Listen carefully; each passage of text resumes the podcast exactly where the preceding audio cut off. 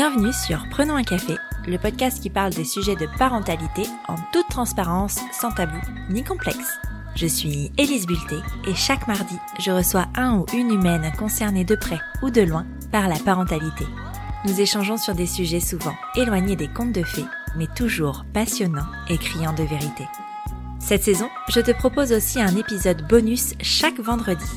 Il sera composé soit d'une parole d'expert sur le sujet abordé le mardi, soit d'un épisode solo un peu drôle pour dédramatiser certains sujets de parentalité.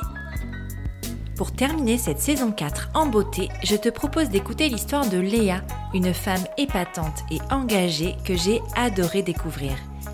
Lorsque Léa rencontre Capucine, elles ont respectivement 16 et 25 ans. À l'époque, leur écartage les empêche de penser à une histoire d'amour. C'est donc tout naturellement qu'elles deviennent amies. Jusqu'au jour où, inévitablement, elles finissent par tomber dans les bras l'une de l'autre et ne plus jamais se quitter.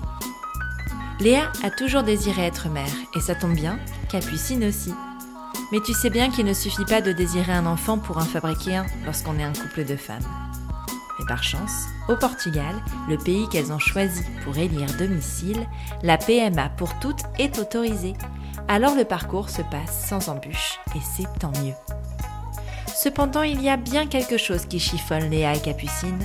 Dans les livres, les documents, les médias qui parlent de parentalité, on parle quasi exclusivement d'une maman et d'un papa, jamais de deux mamans. Et ça, pour Léa, c'est insupportable. Parce qu'être deux mamans, ce n'est pas la même chose qu'être un papa et une maman. Il y a des spécificités propres aux familles homoparentales qui ne sont jamais évoquées dans les livres. Mais ça, c'est un temps révolu, depuis que Léa a décidé d'écrire ses supports avec notamment son guide de la maternité lesbienne, actuellement en prévente sur Ulule. Tu pensais être seule à galérer? Mets tes écouteurs et prenons un café.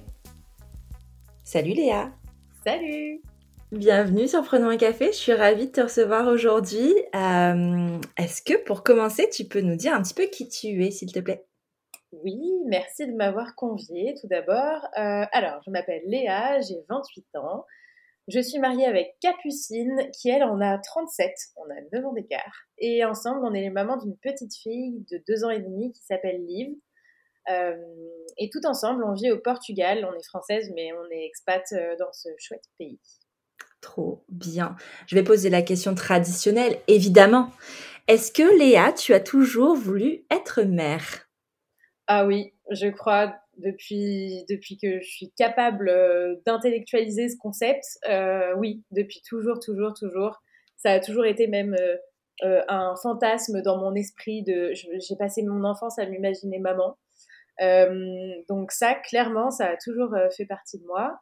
Euh, bon, après, euh, quand j'ai découvert que moi, euh, mon truc, c'était pas les mecs, mais c'était les nanas, ça a été très difficile à ce niveau-là, parce que accepter que j'étais lesbienne, c'était pas tant compliqué pour moi. Par contre, accepter que ce fantasme de me lever un matin et d'avoir la nausée et de me dire oh là là, peut-être que je suis enceinte, ça, c'était un, un, deuil qui a été très long à faire. Mmh. mais je finis par y arriver. Ouais, parce qu'en fait, tu dis au revoir à une forme de spontanéité.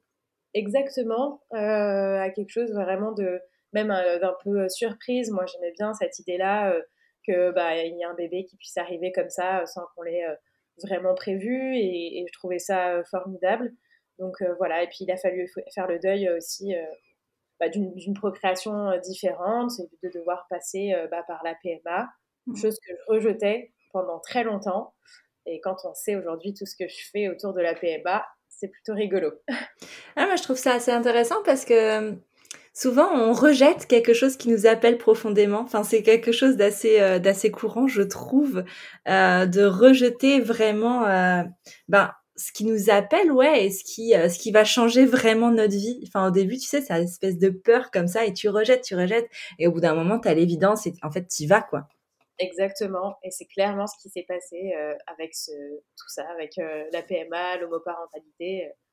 Euh, mais j'imagine qu'on va en reparler. Un peu, ouais. Est-ce que tu veux bien nous dire comment vous êtes rencontrés avec Capucine Oui, c'était il y a très longtemps déjà. en fait, il y avait un seul bar où j'avais le droit de sortir quand j'avais 16 ans. c'était le bar du meilleur ami de mon père. Et il savait que mes parents savaient que là-bas j'étais safe, etc.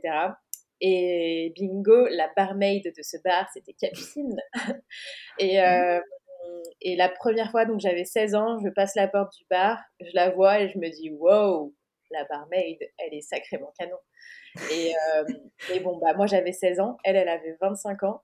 Je pense qu'elle s'est dit la même chose à mon sujet, euh, mais bon, à cet âge-là, l'écart d'âge, il était un, un peu costaud. Aujourd'hui, on s'en rend plus du tout compte qu'on a un écart d'âge, mais bon, à l'époque, oui. Euh, et puis on s'est bien plu, mais on est devenus amis au fur et à mesure du temps. Et on est resté amis euh, euh, plusieurs années, je sais pas, 6-7 ans avant de se mettre ensemble. Ah ouais, quand même. Ouais, en fait, les planètes n'étaient pas alignées. on était toujours en couple l'une et l'autre. Et, et, on a fini en fait par être célibataires au même moment, après chacune avoir voyagé longuement à travers le monde. On a fini par se retrouver dans notre ville d'origine, enfin célibataires toutes les deux, et 24 heures après, du coup, on était ensemble, c'était, bon. Et, voilà, on a vraiment, vraiment euh, ouais, eu, la sensation que les planètes étaient alignées. Donc euh, voilà, depuis, on est ensemble, on ne s'est plus jamais quitté et ça va faire 6 euh, ans. Ah oui, ça fait 6 ans, si je ne m'abuse. Waouh! C'est génial. J'adore cette histoire de planète. Moi, je trouve ça trop cool.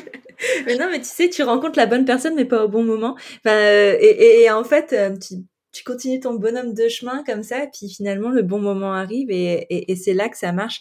Comme quoi, tu vois, euh, vraiment parfois il faut vivre nos expériences un petit peu chacun de notre côté, puis euh, pour savoir revenir et euh, rien n'est jamais gâché, rien n'est jamais définitif et, et, ton histoire en tout cas le prouve assez bien.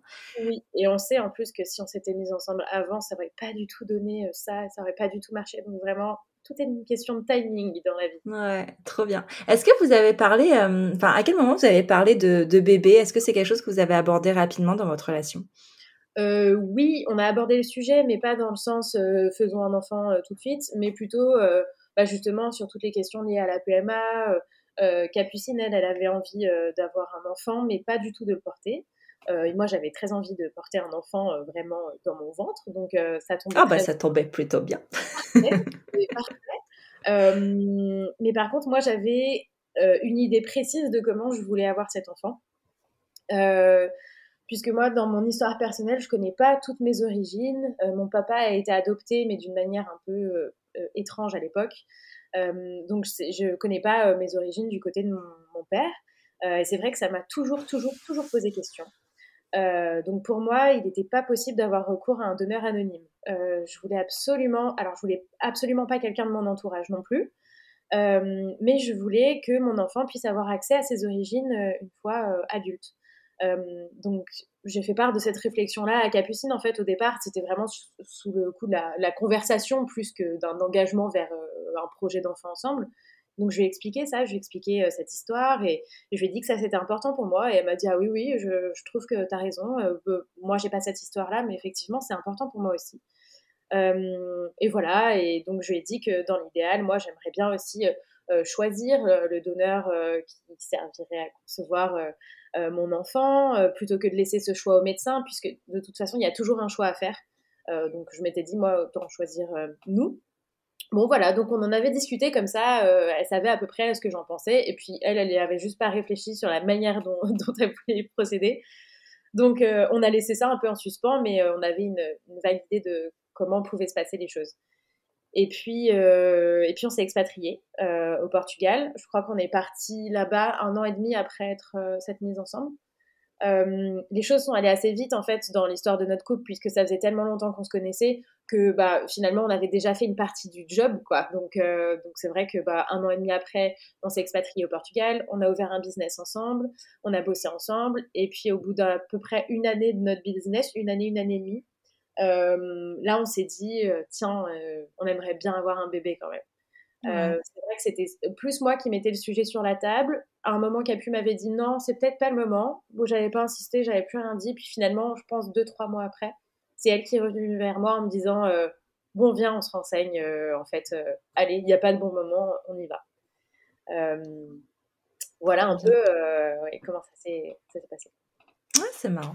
C'est marrant parce que c'est un peu comme si tu avais mis la petite graine dans la tête de Capucine, genre ah tiens, si on faisait un bébé, et puis elle a pris son temps pour grossesse, et puis paf, elle est revenue vers, toi, c'est chouette. Pourquoi vous êtes partie au Portugal?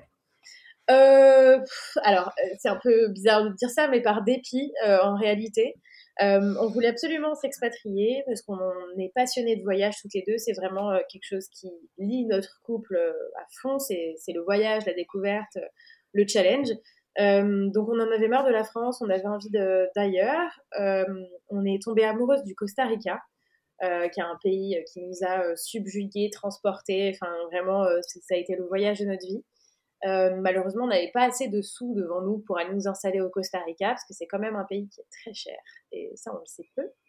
et donc on s'est dit bon, le Costa Rica c'est pas pour maintenant, mais on aimerait quand même bouger. Comment on fait? Où on va?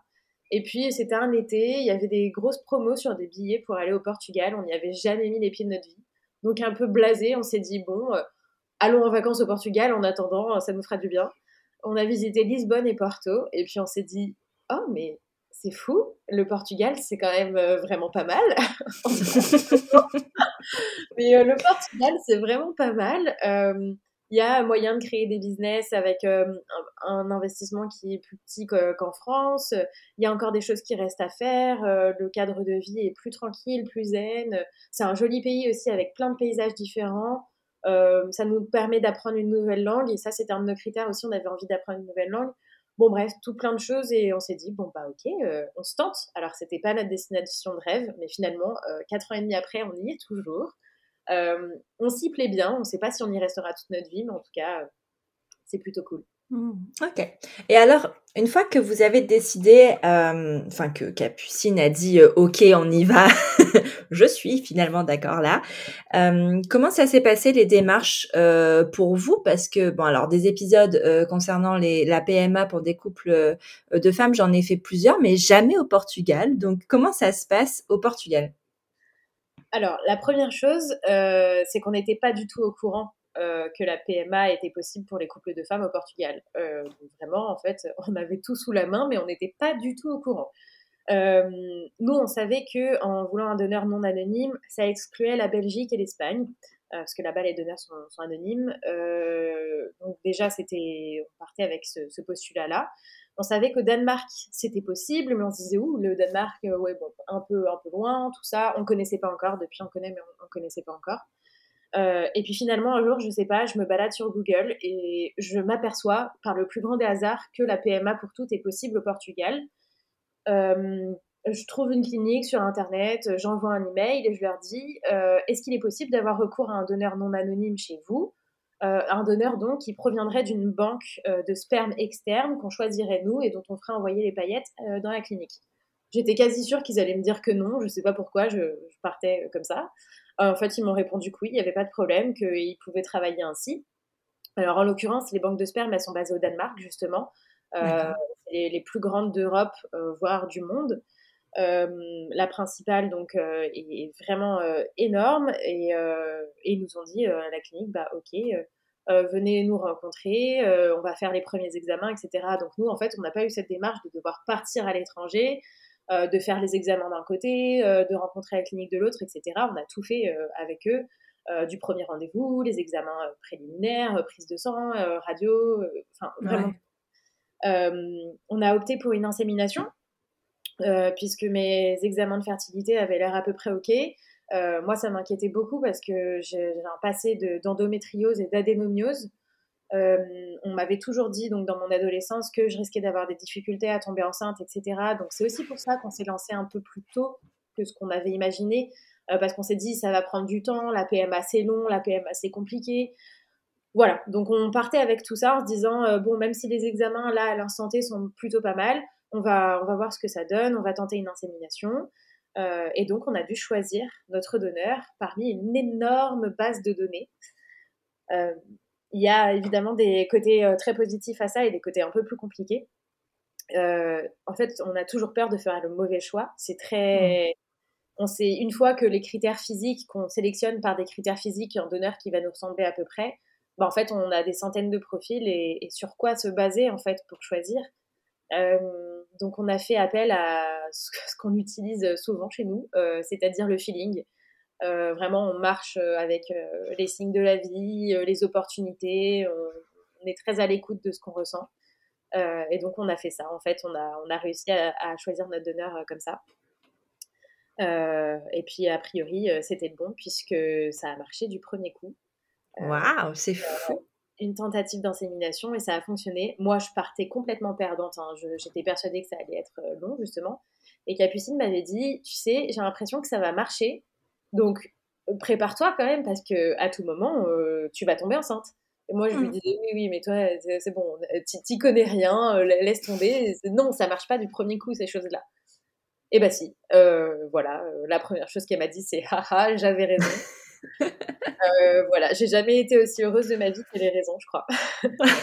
Mais tu vois, tu as quand même un truc, enfin, d'avoir discuté avec, euh, avec plein, de, plein de personnes. C'est vrai que tomber enceinte du premier coup, peu importe la façon dont, dont ça arrive, euh, on s'y attend pas. En fait, on se prépare jamais à tomber enceinte du premier coup. Et ça peut être un choc. Qu'est-ce que tu as ressenti, toi, justement, quand tu as découvert que tu étais enceinte directement? Tellement de choses. Un espèce de vertige. Je me suis dit, oh mais c'est pas c'est pas possible. Euh, comment je vais faire? En fait, est-ce que je suis prête? Alors, euh, j'attendais que ça depuis toute ma vie, mais enfin, quand c'est arrivé, je me suis dit waouh. Euh, j'ai eu très peur, bah, très peur en fait de perdre cette grossesse parce que maintenant qu'elle était là, bah voilà, évidemment on a peur qu'elle s'en aille. et puis j'étais super heureuse. J'arrivais pas à y croire. En même temps, je planais à 15 000. Enfin, j'avais l'impression d'être dans une machine à laver, franchement, en mode essorage, quoi. C'était tellement de choses en même temps. Euh, donc euh, oui, c'était franchement vertigineux. Je pense que c'était le mot. Je, vraiment, je m'y attendais pas. Ouais, j'imagine. Mais il y a un truc qui me, qui n'a rien à voir avec le fait d'être tombée enceinte du premier coup, mais qui me, qui me semble hyper luxe, c'est le fait de de, pouvoir avoir accès à, la PMA et euh, aux professionnels de santé sans te battre en fait de quoi que ce soit et sans euh, enfin t'es tout à domicile quoi je veux dire t'as pas besoin de prévoir euh, quatre jours pour partir prendre l'avion ou, ou, même la voiture enfin pour partir dans un autre pays c'est hyper luxe et et c'est chouette d'avoir ton discours en fait parce que je crois que j'en ai jamais entendu de discours où c'était aussi facile en fait. Donc c'est possible que ce soit facile finalement. Bah, c'est aussi euh, la raison pour laquelle j'ai commencé à parler publiquement de la PMA, c'est que on parle souvent des parcours PMA qui sont très difficiles, très longs, douloureux tant pour le corps que psychologiquement, etc. Mais évidemment, ces parcours existent et, moi je, je, me bats tous les jours pour qu'ils soient le plus doux possible. Par contre, il y a aussi des parcours PMA qui sont fluides, qui sont plutôt faciles, euh, qui se déroulent bien, qui sont euh, courts. Euh, voilà, et j'espère qu'avec l'ouverture de la PMA pour tout en France, on va arriver à des parcours comme ça, fluides, à proximité, etc. Alors c'est pas encore le cas, hein, et mmh. c'est déplorable parce que est, on est sur des délais qui sont très très longs. Donc même si on n'a pas de déplacement physique à faire, en fait l'attente petit exemple, les, les rendez-vous PMA à Lyon en ce moment, euh, ils donnent des rendez-vous pour 2024. Mais non. Si, si, juste le premier rendez-vous, hein, pas les actes d'insémination. Euh, donc, on comprend vraiment qu'il y a un, gros souci, et je pense que cette attente peut même être plus difficile euh, psychologiquement que de temps en temps, que parfois juste prendre un avion et d'aller dans un autre pays. Donc, donc voilà, moi, je milite à fond tous les jours pour que bah, la PMA devienne de plus en plus abordable et de plus en plus simple. Alors évidemment, on maîtrise pas tout et, et on ne sait pas à quelle sauce on va être mangé quand on commence. Mais en tout cas, je pense qu'il y a plein de choses euh, autour de la PMA qui peuvent être facilitées, etc. Mais oui, c'était c'était un luxe et c'était c'était vraiment euh, tellement reposant pour l'esprit. Mmh. Oui, non mais c'est ça. Est-ce que tu sais euh, depuis quand c'est ouvert en fait la PMA pour tout au Portugal? Non, j'ai plus la date en tête. Je le savais, je ne le sais plus, mais ça fait déjà un bon moment. Hein. Ils sont rodés quoi sur le sujet. Ah, sont super rodés. Et puis, euh, et puis même le mariage pour toutes et tous, euh, c'était déjà bien avant la France. Euh, on se dit toujours que le, Portugal, c'est un pays un peu vintage, très catho, etc. Alors oui, ils sont un peu vintage et très catho sur plein d'aspects. Par contre, ils sont très très open aussi. ils sont vraiment plutôt les Portugais dans l'acceptation de chacun et chacune, tant qu'on vient pas les embêter en fait. bah, ils donnent pas leur avis, ils restent tranquillement, euh, voilà, avec euh, leurs histoires, leurs situations, mm. Et puis chacun fait un peu ce qu'il veut. Et ça, c'est hyper agréable. Euh, le fait aussi, bah, du coup, d'avoir été accueilli directement en tant que couple lesbien, on n'a jamais senti que ça pouvait être une problématique, quelque chose. Enfin, vraiment, ça n'a jamais été un sujet. et ça, c'était très, très agréable. Ouais, tu m'étonnes. Ah, tu m'étonnes, c'est fou. Mais en fait, c'est juste le principe de tolérance, mais de la vraie tolérance, pas euh, la, la, tolérance conditionnelle, en fait. C'est juste, ben, chacun euh, vit comme il le veut, que qu'il ait euh, telle religion, qu'il ait telle orientation sexuelle, qu'il ait tel choix de vie. En fait, juste, on fait ce qu'on veut et, et on n'embête personne. Mais ça, moi, j'ai habité au Canada et c'était comme ça aussi. Ah, et merveilleux pour ça. J'en rêve beaucoup. La neige me fait moins rêver ah, mais euh, j'étais pas là où il y a de la neige. Il y a des endroits où il n'y a pas de neige. Hein. Eh. Ah, eh oui. À Vancouver, j'étais, mais c'est du coup très loin pour le coup. Tu as beaucoup de décalage horaire et t'as, pas... mais il n'y a pas de neige. J'ai vu à peu près euh, ça de neige. J'ai peut-être un petit 3-4 mm, quoi. Ah, ça va, ça va c'est gérable. Ouais. Désolée. Je t'en prie. Mais écoute, avec plaisir. mais, euh, mais, ouais, non, mais c'est hyper intéressant, tu vois, sur prendre un café. Moi, j'ai euh, l'habitude de d'aborder les sujets compliqués, mais en fait, j'ai justement envie d'aborder les sujets qui le sont moins. Donc, ça fait du bien d'entendre aussi ton discours et de dire que, ben, ouais, il y a des parcours compliqués et c'est cela qu'on met en avant parce qu'ils sont compliqués et parce que les personnes qui vivent des situations compliquées ont aussi besoin de se sentir moins seules. Mais j'ai l'impression que les personnes qui vivent des parcours justement plus simples n'osent pas forcément parler en fait du coup. Parce que euh, tu dis ben euh, à quel moment je suis légitime en fait pour en parler? Moi j'ai pas galéré c'était facile. Mais en même temps je pense qu'aussi les personnes qui veulent se lancer dans ces parcours ont aussi un besoin d'entendre que ça peut être cool. Comme moi j'ai l'habitude de parler des sujets de parentalité compliqués mais ça n'arrive pas à tout le monde. Enfin, je veux dire, euh, tout le monde ne fait pas une dépression postpartum, tout le monde ne vit pas des drames en fait. Et, et c'est aussi intéressant et important de le dire qu'il y a plein de choses qui peuvent être super cool et super, enfin, faciles, plus faciles en tout cas. parce qu'on a toujours des galères, elles sont pas légitimes pour, elles sont pas moins légitimes hein, parce qu'on a eu un parcours compliqué, euh, facile, pardon. Mais, mais je trouve que c'est important de le dire aussi, quoi. Ouais, bah ça, ça, fait partie euh, de, des raisons pour lesquelles aussi j'en je, parle. Euh, et pour autant, quand même, en étant passé par la PMA, j'ai bien cerné à quel point, même si ça a été facile entre guillemets pour moi, à quel point il y a des moments où ça peut basculer dans du beaucoup plus difficile.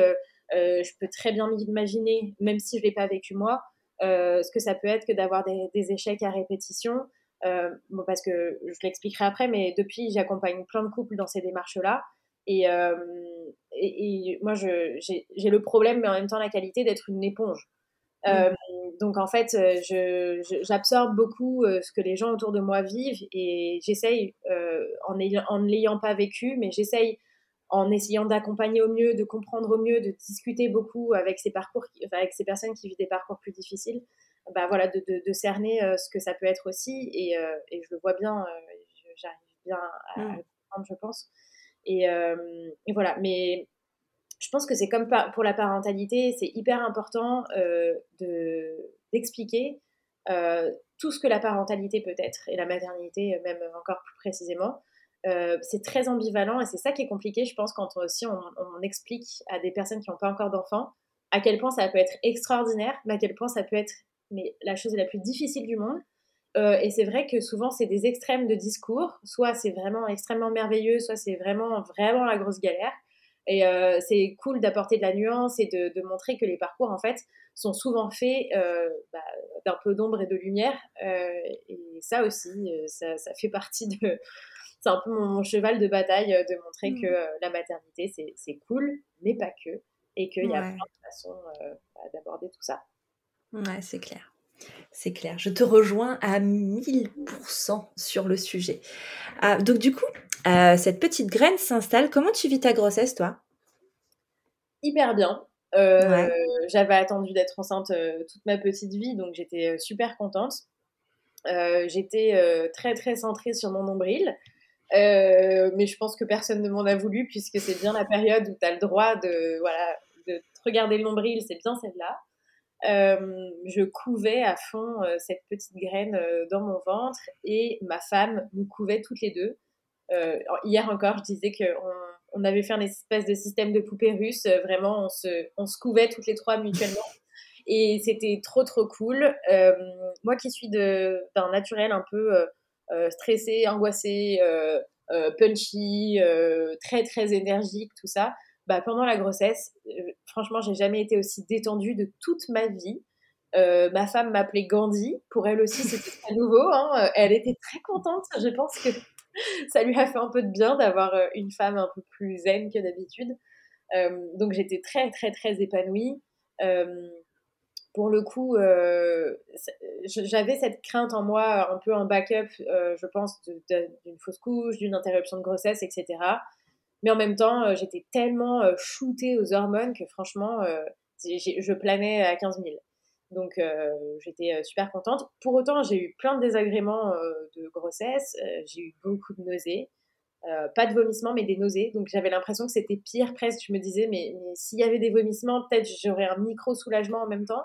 Mais non, non, c'était de la nausée du matin jusqu'au soir. Donc c'était compliqué. J'étais très fatiguée. Ma femme, elle, elle, se moquait tout le temps de moi parce qu'on pouvait être en plein milieu d'une conversation dans la voiture et une seconde après, j'étais endormie. Donc elle était, euh, ça faisait vraiment, on aurait dit qu'on avait appuyé sur un interrupteur, c'était hallucinant. Euh, j'ai eu mal au dos euh, toute ma grossesse. Bon voilà, j'avais des trucs comme ça pas très cool, mais pour autant, je j'étais dans toute la plénitude possible. Je me sentais, c'est la première fois de ma vie que je me sentais bien dans mon corps aussi. Et c'était incroyable cette sensation pour moi parce que vraiment, je suis pas, bon, je suis pas très très euh, toujours bien avec moi-même. Et alors là, mais je me suis jamais sentie aussi belle de toute ma vie. Euh, j'avais l'impression d'avoir des super pouvoirs. Euh, j'étais, enfin pour la première fois, je mettais des robes ultra moulantes parce que j'avais envie que tout le monde voit mon ventre. Alors ça c'est bien la première fois que ça m'arrivait. vraiment, je suis passée dans une, une, autre dimension quoi. Et donc c'était cool. Forcément, c'était cool. Après, moi, je, enfin, encore une fois, pour l'avoir vécu, comprends qu'il y a certaines femmes aussi qui n'aiment pas du tout la grossesse et qui ne ressentent pas ce glow et tout euh, parce que bah, parfois, euh, voilà, c'est compliqué aussi d'être un peu empêché dans plein de choses, tout ça. Mais pour moi, non, c'était que du kiff. Ah, trop bien. Est-ce que vous avez voulu connaître le sexe du bébé? Oui. Euh, j'aurais bien aimé ne pas savoir pour avoir la à la naissance, mais franchement, pas capable du tout. Ah ouais? C'est mon côté organisation, euh, un peu contrôle quand même, même si je l'avais perdu dans la grossesse euh, quand même. Et je pense que ça m'aidait à me projeter aussi dans ma maternité euh, que d'en savoir un peu plus sur cette petite personne. Alors, je suis bien placée pour savoir que le genre, c'est quelque chose qui peut évoluer ou se, se modifier dans, dans la vie. Donc j'ai jamais, enfin voilà, je me suis jamais dit tiens bah c'est une fille, je vais tout acheter en rose et ça va être merveilleux. Pas du tout, c'était pas dans ce, ce délire là. Mais c'était juste pour avoir au moins une information de plus sur ce bébé que j'avais dans mon ventre. Euh, donc, euh, donc oui, on a demandé, on a su que, que c'était une petite fille et on était très très contente euh, de ça. vraiment, ça nous a fait super plaisir. Ouais. Est-ce que tu penses enfin, c'est des questions moi, qui, qui m'intéressent hein, toujours, le rapport avec le fait d'avoir une fille ou un garçon, parce que selon ton histoire, ça, ça, veut dire quelque chose parfois. Est-ce que euh, pour toi, c'était égal que ce soit une fille ou un garçon, ou est-ce que tu avais quand même euh, une appréhension sur l'un ou l'autre? C'était plutôt égal, euh, même si peut-être je me projetais moins avec un petit garçon, parce que, bah, d'ailleurs pourquoi, je ne sais pas, mais peut-être l'impression de moins savoir faire avec un petit garçon qu'avec une petite fille. je pense que ça n'aurait rien changé en réalité, mais c'était peut-être une petite appréhension que j'avais. Euh, après, euh, c'est vrai que élever une petite fille, euh, pour moi, c'est c'est plus de stress parce que en tant que parent, bah, on, est dans une société où on a on a parfois du mal à s'imaginer ce que va devenir la, la vie d'une petite fille, d'une femme. nous, on, on, a une bonne, une bonne overview de ce que ça peut être actuellement et on se demande vers quoi ça va évoluer. Et donc forcément, beaucoup d'appréhension. Euh, on a envie aussi, je pense, de l'armer, entre guillemets, un peu plus euh, pour que euh, tout aille bien. Mais en même temps, je pense que si on avait eu un garçon, on, aurait eu envie de, tout faire pour en faire de lui un homme, bah, un homme cool, respectueux, voilà, à l'écoute des femmes. Enfin, c'est tout ce qu'on peut souhaiter quand on a un petit garçon, quoi, qui va devenir un homme. donc je pense que des deux côtés, il y a des enjeux, mais que c'est vrai qu'il y a une plus grande inquiétude, je pense, quand on a une petite fille, en tout cas pour nous, c'est ouais. Ouais, je suis d'accord avec toi. Après, c'est marrant parce que, tu vois, moi j'ai une fille aussi, mais et, et, j'avais très peur d'avoir un, un, petit garçon justement euh, parce que je ne savais pas comment. Euh... Enfin, tu sais, tu peux avoir ce côté rassuré parce que tu n'as pas à lui apprendre tellement à se défendre contre le système patriarcal, mais en même temps, euh, t'as pas envie qu'il fasse partie de ce système-là, alors que, euh, ben, de facto, il, il, ben, il naît garçon, donc il avec tous ces avantages-là. Et comment tu fais? Enfin, vraiment, c'est des questions. Moi, j'arrive pas à trouver les réponses de comment tu fais pour le faire renoncer à ces privilèges-là, en fait, à, à pas en abuser alors que ça, ça paraît naturel. Enfin, je sais pas, de, d'aller les chercher. Enfin, c'est vraiment des questions, moi, qui me, qui m'intéressent beaucoup. Et c'est pour ça que je pose la question du sexe, parce que. Je pense que nous, les lesbiennes, on a un petit avantage là-dessus. C'est que quand, euh, dans nos familles euh, lesbo-parentales, on accueille des petits garçons, euh, ils, a, ils partent déjà avec une vision un peu pétée du, patriarcat parce qu'ils ont deux mamans et que euh, ces deux mamans euh, bah, font leur vie sans, sans hommes, quoi. Mmh. ce qui donne déjà des pistes, je pense, pour mieux comprendre comment les choses peuvent se répartir. Ce qui donne aussi une, une, vision aux petits garçons d'un vrai partage des tâches, parce qu'en général, alors il y a des exceptions, mais dans la grande majorité de nos familles, il y a des, la charge mentale, la charge liée à l'enfant, etc., qui est beaucoup mieux répartie que dans les familles hétéros. Euh, et ça, je pense que déjà, ça aide à planter des petites graines dans l'esprit des petits garçons en leur montrant que euh, bah, déjà, il y a une réalité qui est différente de celle de la société euh, entière. Mmh. Donc, bon, peut-être déjà, on a juste un tout petit avantage là-dessus. Ouais. Ouais, peut-être bien, ouais, c'est sûr. C'est quasiment sûr. Après, je vais te faire un aparté vie perso que je vais pas mettre parce que ça me regarde pas. Mais moi, mon mec, il a été élevé par sa mère célibataire. Donc, en fait, j'ai un peu cet avantage à la maison tu vois. Mais, euh, mais c'est un, un, vrai truc. Euh, euh, ça, on, en parle souvent de, de, ce sujet-là.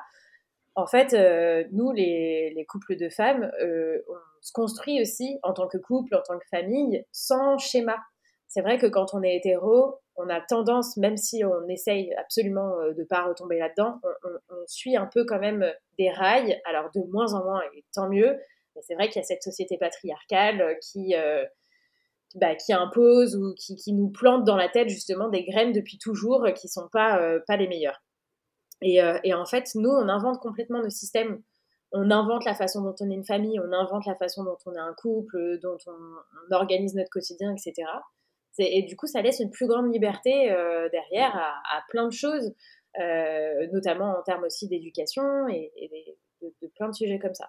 Donc, euh, je pense que tout, tout, le monde nous dit toujours Ah oui, mais euh, quand on est lesbienne, est-ce que c'est. Enfin, voilà, forcément, c'est plus compliqué, tout ça, euh, la vie, t'as plus de bâtons dans les roues. Non, mais en fait, non, pas du tout.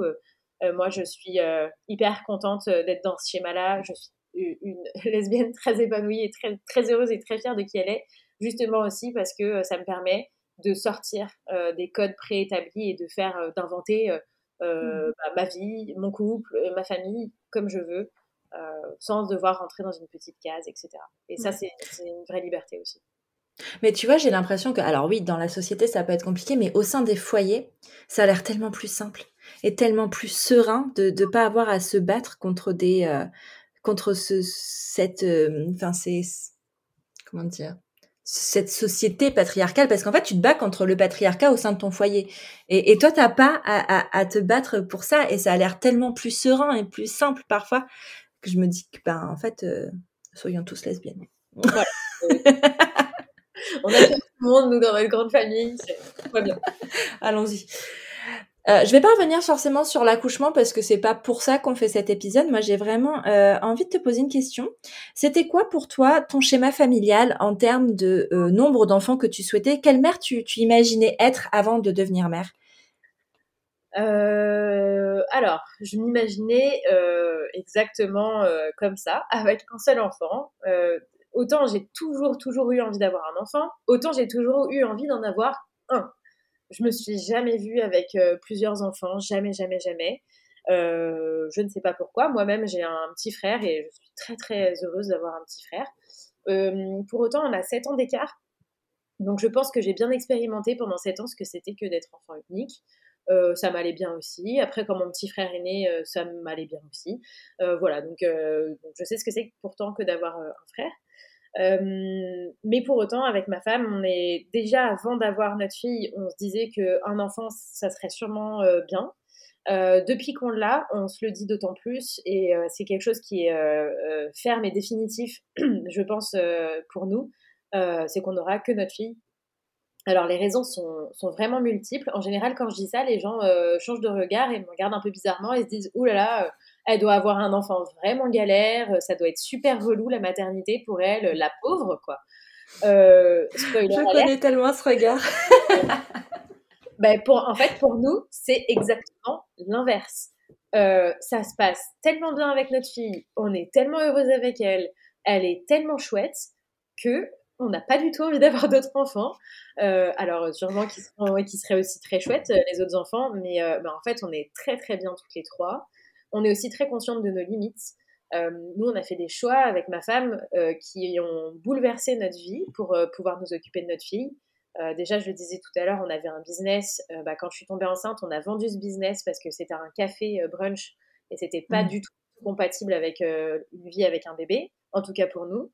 Euh, donc en fait, on a, on a vendu notre, notre affaire, qui tournait bien d'ailleurs.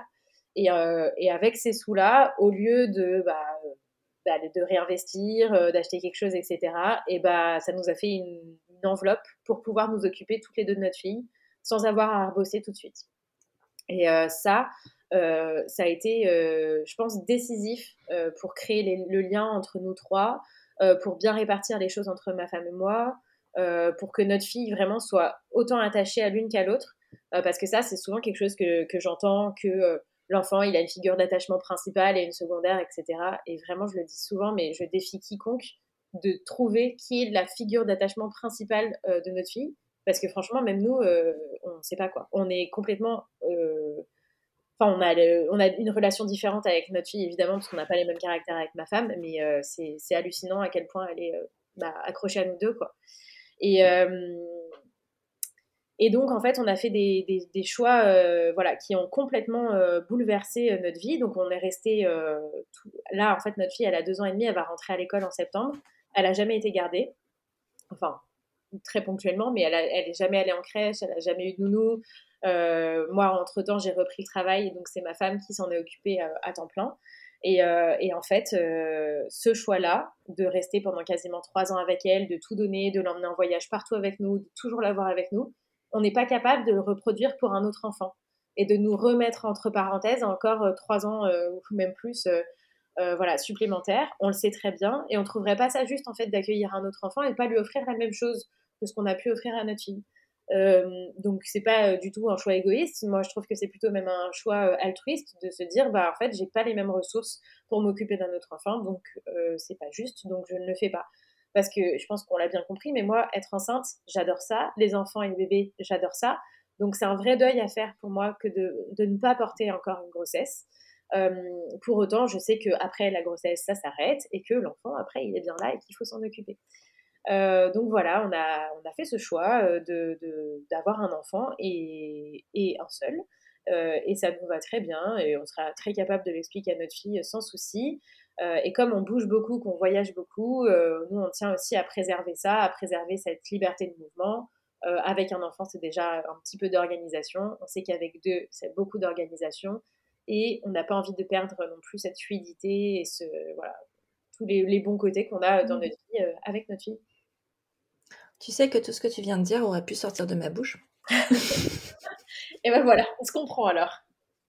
On se comprend extrêmement bien parce que, parce que j'adore être enceinte, que j'adore avoir un enfant, que ça se passe trop bien et que j'aime trop être une maman et que j'aime ma fille plus que tout et que et qu'on s'éclate tous les trois et que on est trop bien et en fait euh, on n'a pas envie d'être quatre. Et. Et, je trouve ça trop cool d'avoir ce discours-là, mais de façon tellement positive, ça fait du bien en fait de l'entendre. Et, je pense que ça fera du bien à plein de personnes parce que j'ai déjà abordé le, sujet de l'enfant unique avec euh, Marielle sur l'épisode, je ne sais plus combien, enfin c'était au mois de décembre, et, euh, et elle était hyper positive aussi là-dessus. Et je trouve ça tellement cool parce que c'est vrai que quand tu annonces C'est comme si en plus déjà tu dois l'annoncer, tu vois, comme si c'était un, sujet qui regardait les autres personnes.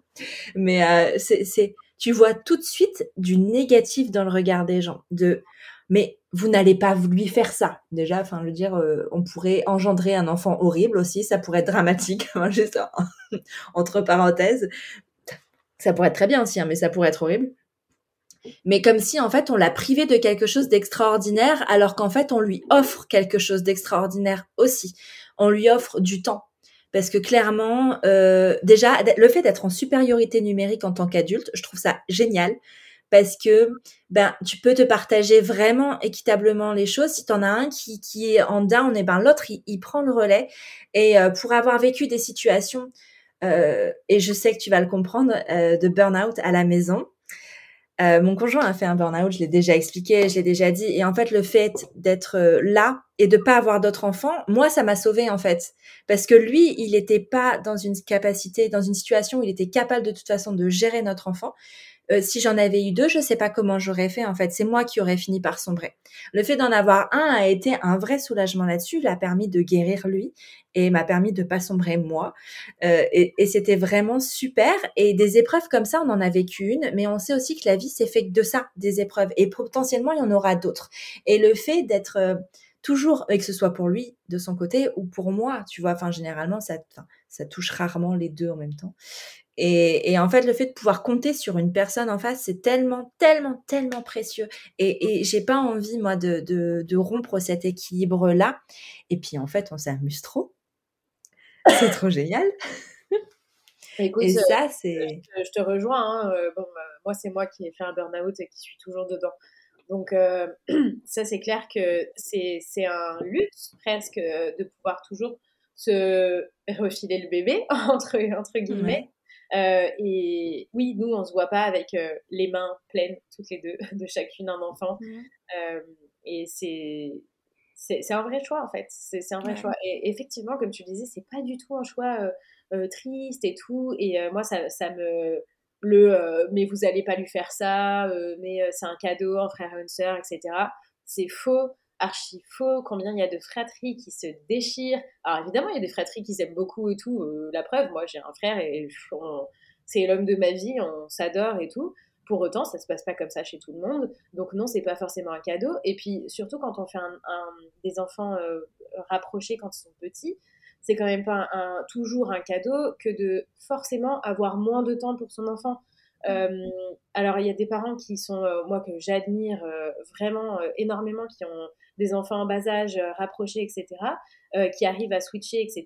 Mais quand on, discute avec eux, c'est une vérité, c'est que le temps, alors l'amour, il se multiplie, il n'y a pas de problème, par contre, le temps, il se divise. voilà, on n'est pas des, magiciens et des magiciennes non plus. Et ça, c'est quelque chose que moi, à titre perso, dans ma vie telle qu'elle est, j'ai pas envie en fait de, diviser mmh. et de, de donner moins de temps à ma, à ma fille, de lui donner euh, moins de, de zénitude, d'être un peu plus dans le rush, etc. Par exemple, moi, quand j'entends mes copines qui ont plusieurs enfants euh, parler de l'horrible tunnel du soir, enfin, nous, y a Je ne sais même pas ce que c'est. moi, il n'y a pas de tunnel du soir chez nous. Enfin, le soir, euh, c'est cool. Ma femme, elle lui donne sa douche. Moi, je prépare un truc à manger. Elle me rejoigne. On rigole. On mange, on joue. Enfin, c'est tranquille, quoi. Et pourtant, elle a deux ans et demi. Donc, bon, on a déjà la phase mmh. nourrisson, tout ça derrière nous mais c'est tranquille. Et, et j'ai aucune envie, moi, de me mettre comme ça dans un tunnel du soir avec. Euh, bah, c'est beaucoup de soins, en fait. Euh, c'est beaucoup de soins, plusieurs enfants, etc. Alors, c'est pas du tout un jugement parce que, encore une fois, moi, je, ça me fascine et ça me rend admiratif les gens qui ont plein de petits comme ça et je trouve ça formidable. Mais en fait, moi, je m'en sens juste pas capable. Et je pense que c'est important de, bah, de connaître euh, ses, ses limites. Ouais. Et puis c'est magique quand on le choisit en fait, pas quand on le subit. Mais c'est valable pour tous les choix, ça, je crois. Parce que, parce que oui, ça peut être magique il y a des, des personnes qui rêvent que de ça, de cette fratrie, euh, et qui, qui, qui, vivent pour ça. Et, et c'est génial parce qu'elles l'ont choisi. Mais quand tu moi, mon choix, tu vois, pour illustrer ce que je veux dire, mon choix, c'est de créer ma boîte. Mon choix, c'est de créer mon entreprise, c'est de, mon indépendance, euh, c'est plein de choses comme ça. Alors, ça implique énormément de sacrifices derrière, enfin des sacrifices. Non, pas, j'aime pas ce mot parce que c'est des choix, vraiment, c'est des, pas des sacrifices. Mais du coup, ça veut dire que ben, euh, je travaille peut-être plus. Les 35 heures, ça n'existe pas. Euh, et j'adore ça, j'adore ça, mais ça implique aussi que je choisisse mon emploi du temps, que je, peux avoir des moments dédiés à ma fille quand j'en ai envie, et encore quand j'en ai envie.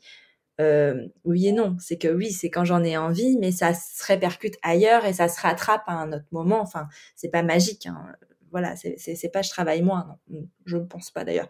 Mais, euh, mais voilà, c'est un choix de vie et c'est ce choix-là qui m'épanouit en fait. Alors que subir par exemple une pression de vie euh, salariée dans un métier qui m'épanouit pas, moi ça, ça me rend malheureuse. Et il y a des personnes qui préfèrent peut-être avoir un job plus, plus alimentaire et avoir cette fratrie-là et avoir cette, cette famille-là parce que c'est ça qui les épanouit en fait et c'est ça qui les fait vibrer.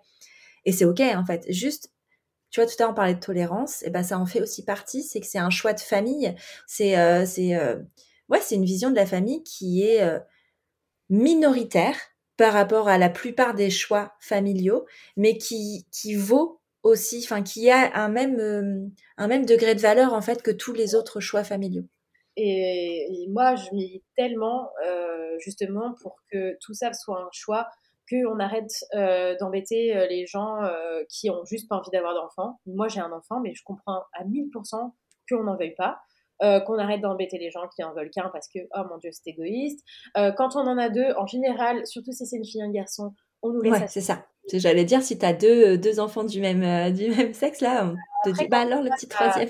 C'est ça. Après, quand on passe à 3, 4, 5 enfants, là, on devient quelqu'un de chelou et mon Dieu, il faut arrêter de faire des enfants. En fait, vraiment, laissons les gens tranquilles. Euh, c'est, je pense que c'est ce qui est le, plus important. Et, et oui, il n'y a pas un choix supérieur à un autre. Il y a non, rien de tout ça. C'est juste euh, ok. Et puis, euh, ce que je dis souvent aussi, c'est que ce serait cool d'arrêter de poser des questions sans cesse aux gens sur ah mais t'en voudrais pas un petit deuxième? alors que souvent tu viens à peine d'accoucher du premier et, et si et ça mais pourquoi vous n'avez pas d'enfant? et et non non je pense que quand on est dans une certaine proximité avec les gens avec lesquels euh, on a envie d'approfondir le sujet, ça peut être ok avec des mots choisis et des tournures de phrases qui sont voilà euh, cool. Euh, par contre, enfin de poser tout le temps la question sur Instagram à des gens qu'on suit mais qu'on connaît pas, ou des gens qui sont plus éloignés de nous, de notre entourage, et d'arriver de but en blanc comme ça, ah coucou, bah pourquoi tu veux pas d'enfant, enfin pourquoi t'as pas d'enfant, on ne sait pas ce qui se cache derrière justement moi qui évolue autour euh, du sujet euh, PMA, euh, bah, en fait, on ne sait pas si les gens sont fertiles, infertiles, s'ils essayent d'avoir un enfant depuis des années, s'ils viennent d'en perdre un, en fait, s'ils si, ne sont pas d'accord au sein du couple sur le fait d'avoir un enfant ou un autre enfant ou pas. si, il y a tellement, tellement, tellement de situations. Et, et c'est OK, on, on, peut quand même parler de plein de sujets, tout ça, mais juste faisons-nous la réflexion de ok, pourquoi je vais poser cette question? Comment je peux la poser pour que si jamais il y a quelque chose derrière, ce soit pas, euh, ce soit pas en fait euh, hyper blessant? Et, je pense et se poser aussi la question de pourquoi je pose la question. Est-ce que c'est juste de la curiosité mal placée qui n'a qui n'apporte rien ou est-ce que c'est quelque chose, enfin, euh, ou est-ce que ben j'ai envie d'aider cette personne, tu vois, ou est-ce que j'ai envie d'apporter quelque chose à cette personne? c'est ça. Et je pense que c'est une réflexion qui peut être intéressante et sympa pour l'entourage à mener, quoi. Ouais, carrément, carrément. Tout à l'heure, tu disais que euh, tu avais repris une activité euh, professionnelle. Qu'est-ce que tu as choisi de faire et pourquoi? Euh, Alors, j'ai repris une, activité professionnelle que je viens d'arrêter. Donc, ouais. rapide parenthèse, moi, mon métier initial, c'est l'événementiel. C'est d'organiser donc des événements, les événements heureux de la vie. donc, j'avais repris une... Enfin, j'ai créé une boîte d'organisation de mariage ici au Portugal pour les francophones. Euh, ça a très bien marché, trop bien marché, euh, ce qui m'a créé euh, un beau petit burn-out parce qu'en fait, en devenant maman, ma tolérance au stress a changé. et je, le tolère très mal maintenant, le stress. Avant, ça me dopait et ça me faisait bouger des montagnes. Maintenant, ça me paralyse et ça me flingue de l'intérieur. donc, donc là, j'ai pris la difficile décision d'arrêter cette activité-là. Parce que aussi, en parallèle, j'ai d'autres activités qui euh, sont venues à moi euh, un peu, beaucoup même malgré moi. Euh, en fait, quand j'étais enceinte, j'ai fait le, triste constat qu'il n'y avait pas de livre sur la maternité qui abordait le sujet des couples de femmes. Tous les livres de maternité autour de la grossesse, etc., c'est toujours future maman, futur papa, le maman, la maman, le papa, la dada. Et bon, bah, c'était, un peu lassant, c'était un peu triste de ne pas nous retrouver dans ces livres-là. c'était aussi, bah, il y avait aussi des questions très spécifiques en étant un couple de femmes qu'on se posait, auxquelles on n'avait juste pas de réponse. et je me suis dit, oh là là, quand même, c'est, dommage, c'est, c'est fou. voilà, et puis en fait, en en parlant sur Instagram avec plusieurs de mes abonnés, c'est quelque chose qui revenait tout le temps. On m'envoyait tout le temps cette question Oh Léa, quel livre tu peux nous, nous conseiller quand on attend un enfant et qu'on est un couple de femmes, etc. Et juste, bah, aucun. Et j'ai fini par me dire Bon, j'ai vraiment plein de choses à dire sur ce sujet. Je me suis euh, beaucoup, beaucoup intéressée à tout ça depuis que, que je suis maman. Euh, j'ai la chance d'avoir un compte Instagram où j'ai énormément de couples de femmes qui me suivent et donc beaucoup aussi de feedback de leur expérience, etc. J'ai plein de professionnels de santé hyper inclusifs et hyper intéressants autour de moi. Est-ce qu'il ne faudrait pas faire quelque chose avec tout ça? Et donc, en fait, je me suis mise à écrire un bouquin. Je n'avais jamais écrit un livre de ma vie, mais j'aime beaucoup écrire, donc c'était pas non plus euh, si euh, étrange. Et donc, j'ai commencé euh, à élaborer ce projet, donc en parallèle de mon travail. Donc, c'est un projet qui a duré vraiment dans le temps. Ça a mis bien deux ans à aboutir. J'en ai parlé tout de suite sur Instagram, en fait. Et, et cette idée a rencontré bah, forcément un engouement euh, énorme puisque bah, juste euh, ça, faisait défaut. Et donc j'ai commencé à écrire, à écrire, à écrire euh, pour écrire un guide du coup de la maternité lesbienne qui retrace les périodes de la grossesse, la naissance, le postpartum, sans tabou, hein, c'est l'idée, et de la vie à trois ou à plus parce qu'il y a beaucoup de couples de femmes aussi qui accueillent des jumeaux ou des triplés. Mmh. Euh, voilà, en essayant d'apporter des infos vraiment généralistes euh, bah, sur ces sujets-là, euh, comme dans un, livre de grossesse, de maternité un peu lambda, mais toujours sous le prisme du couple lesbien, avec des réponses à des questions spécifiques qui nous touchent nous particulièrement. Et donc, je me suis entourée de, de professionnels pour faire ça. Donc, avocat, psychologue, gynécologue, doula, euh, sophrologue, euh, conseillère en lactation, vraiment de, super personnes qui ont apporté un éclairage très précis sur ces thématiques.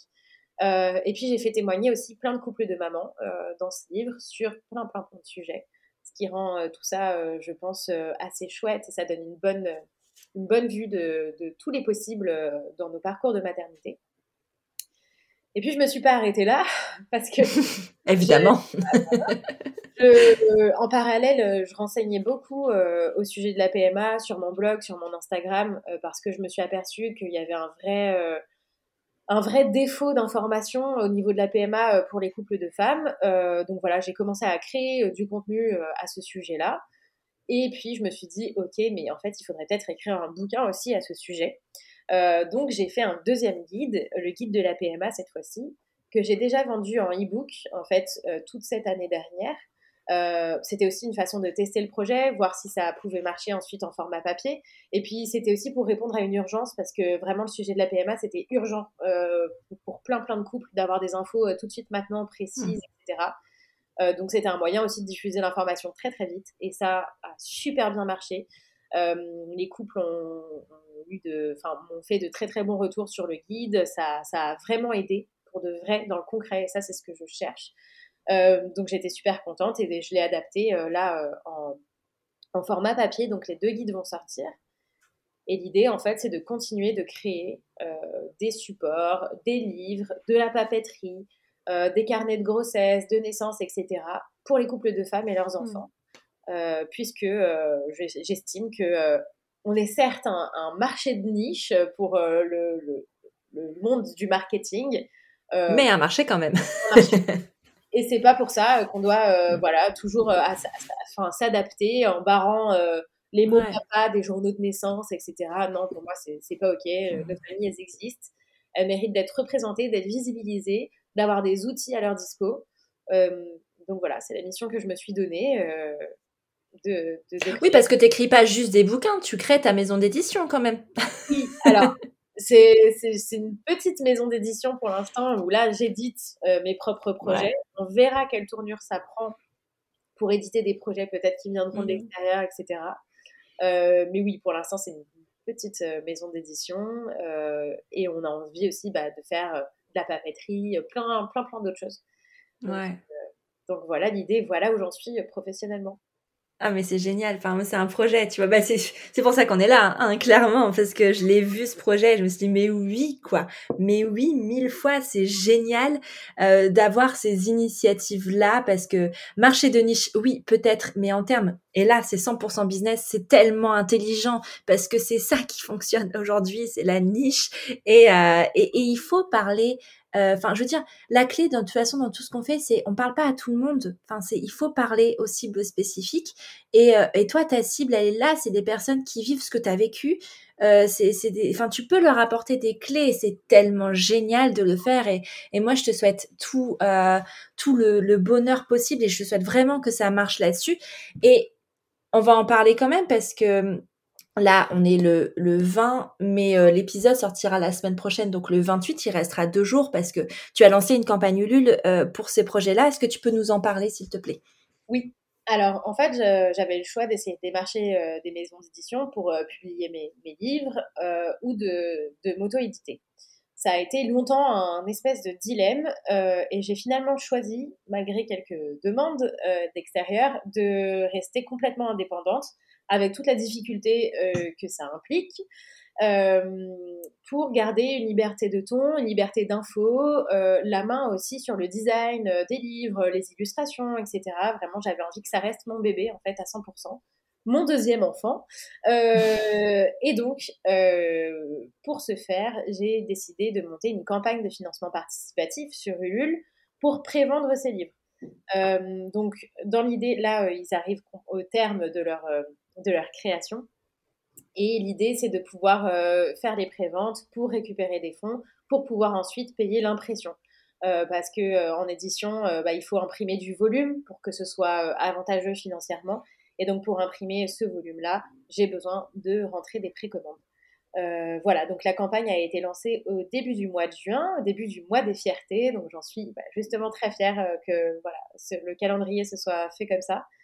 Euh, et sur cette campagne Ulule, on peut trouver donc en prévente le guide de la maternité, le guide de la PMA et un petit journal du nourrisson euh, que je, vous laisserai découvrir, qui est tout mignon.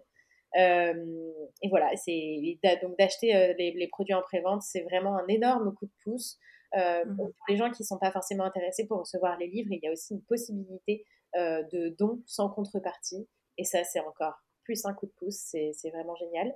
Euh, la campagne a déjà atteint son objectif, donc quoi qu'il en soit, euh, elle est voilà, elle est en mode succès là, c'est top, euh, elle, va aboutir. on a dépassé les 200% d'objectifs.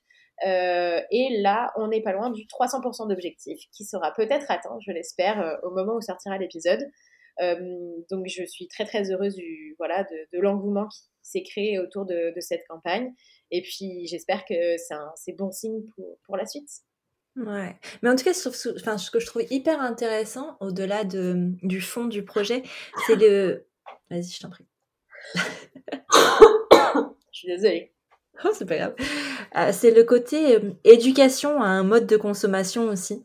Et de montrer comment ça se passe. Euh, bon, après, les auditeurs fidèles le savent, mais et les auditrices aussi. moi, je suis une ancienne éditrice. C'était mon travail, donc je sais. oui. non, mais c'est pour ça que tout me parle. Enfin, il y a, plein de facteurs qui, qui font ça. Mais donc, je connais euh, le secteur du livre et je connais comment ça fonctionne. Mais je trouve ça tellement cool d'éduquer aussi les personnes euh, à ces métiers-là, de montrer comment ça marche cette industrie-là en fait, de euh, de cette cette question du papier, cette question de l'édition, parce que oui, quand tu fais éditer un livre par une maison d'édition, c'est génial, mais tu touches 10% de droits d'auteur. enfin 10% maximum quand t'es déjà quand on a déjà sorti et que tu as déjà euh, une notoriété, euh, sinon on est autour de 6. Euh, et, et, quand tu co co écris, enfin si tu as un illustrateur derrière, ça se divise ça se divise encore. Donc, c'est très peu en fait. Bon, ça s'explique. Hein. Ça s'explique parce que c'est l'éditeur qui prend les risques financiers, parce qu'il y a la, il y a la diffusion qui est qui est différente. C'est on paye la diffusion en librairie, la diffusion nationale, euh, on paye l'impression avec des, des rapports privilégiés avec les imprimeurs. Donc, enfin, on paye énormément de choses. Enfin, ça s'explique vraiment. Mais c'est un vrai choix à faire en fait. Si tu veux vraiment créer quelque chose comme toi tu es en train de créer, c'est sûr que l'auto-édition, ça s'appelle, euh, a, un sens, a un vrai sens parce que tu gardes le contrôle et surtout, ça a une durée de vie limitée. Enfin, je trouve quand tu quand tu publies via une maison d'édition, euh, ben l'autrice d'une maison d'édition. Mais donc c'est eux qui ont le pouvoir sur la vente de ton livre. C'est-à-dire que si demain ils veulent le mettre au pilon parce qu'ils estiment que ça marche pas, ben les bouquins mettre au pilon c'est arrêter la vente et détruire les livres. Euh, c'est triste, c'est horrible. Pour moi, c'est, c'est, ça me fait trop mal au cœur de voir des livres détruits au ah pilon. ça, devrait être interdit.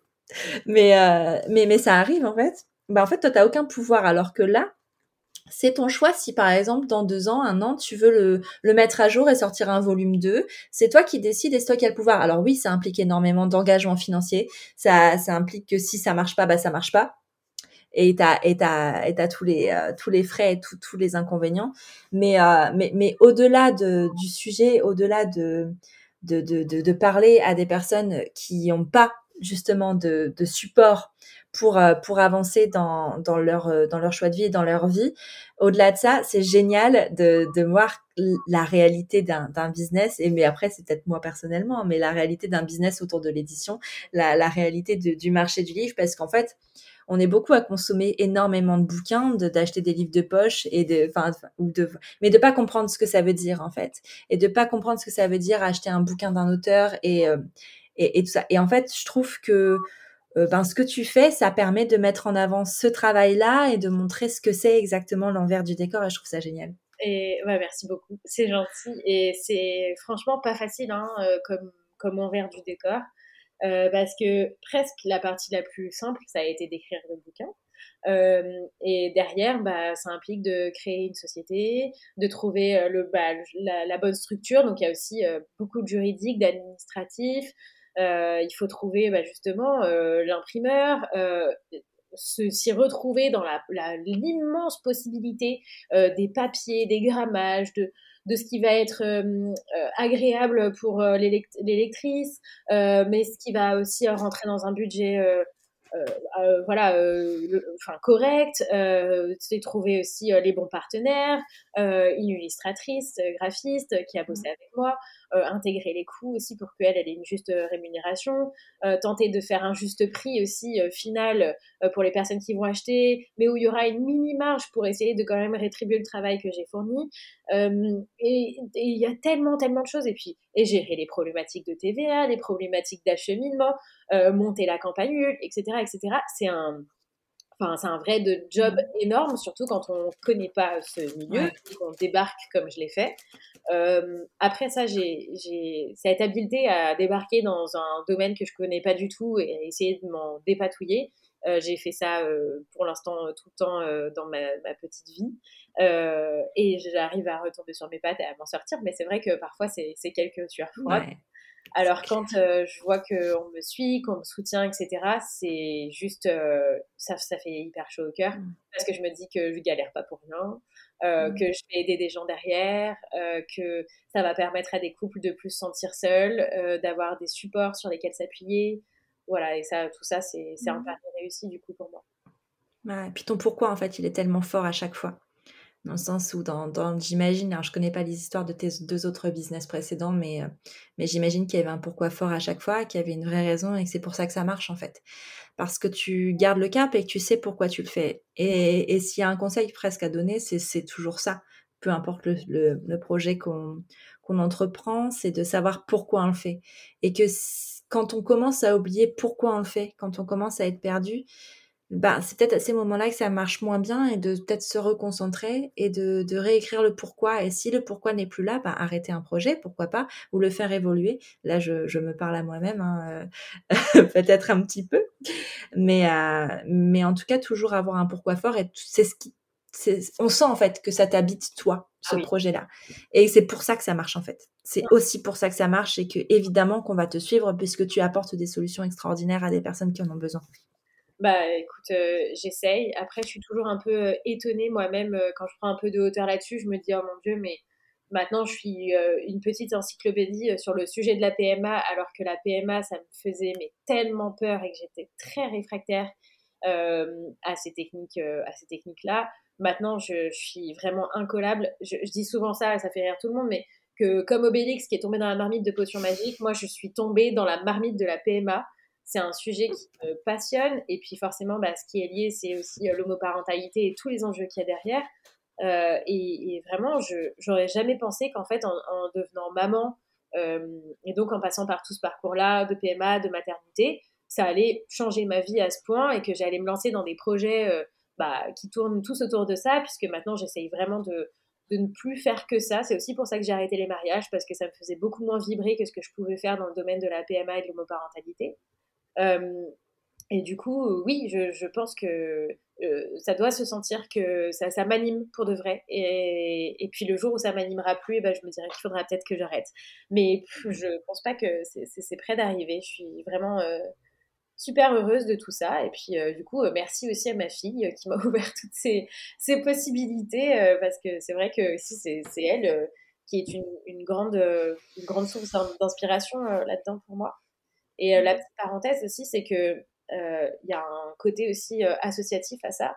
C'est qu'avec d'autres personnes, en fait, qui ont elles-mêmes des familles aussi LGBT, on a monté un collectif qui s'appelle le Collectif Famille, euh, et, via le collectif aussi, euh, on fait de très très belles choses.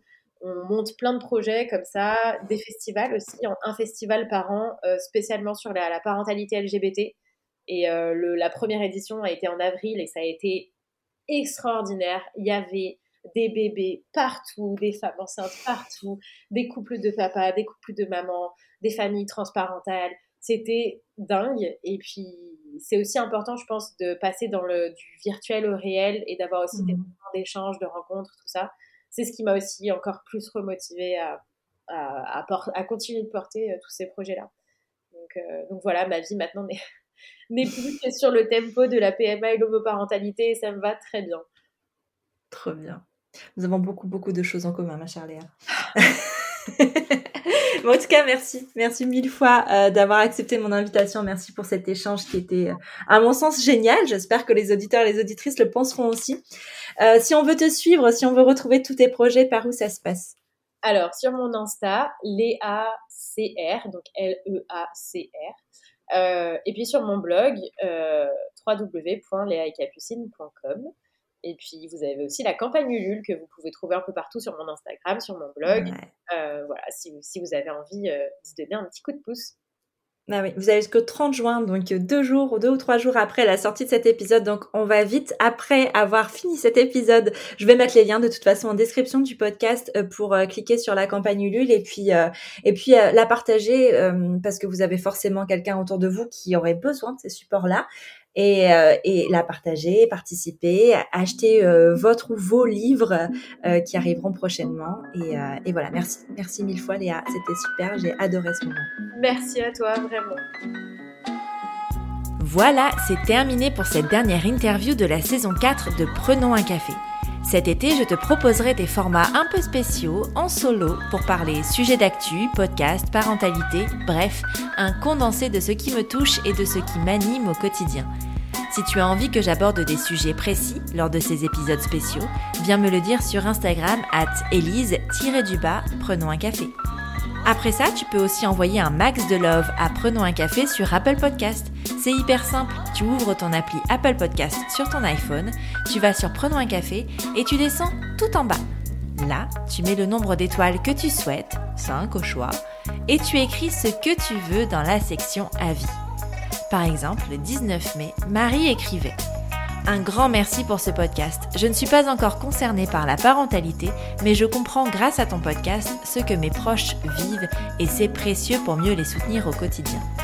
Merci mille fois Marie pour ce message qui me touche au plus haut point parce que c'est précisément pour cette raison que j'ai décidé de créer Prenons un café. Bon et puis si tu n'as pas Apple Podcast, tu peux toujours parler de Prenons un café autour de toi, ça ne mange pas de pain et ça fait toujours plaisir.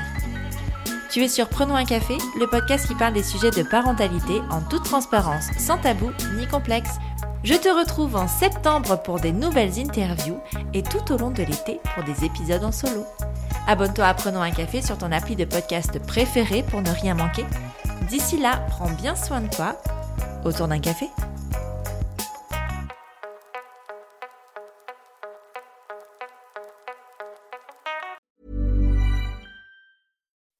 When you make decisions for your company, you look for the no-brainers. If you have a lot of mailing to do, stamps.com is the ultimate no brainer. Use the stamps.com mobile app to mail everything you need to keep your business running with up to 89% off USPS and UPS. Make the same no brainer decision as over 1 million other businesses with stamps.com. Use code PROGRAM for a special offer. That's stamps.com code PROGRAM.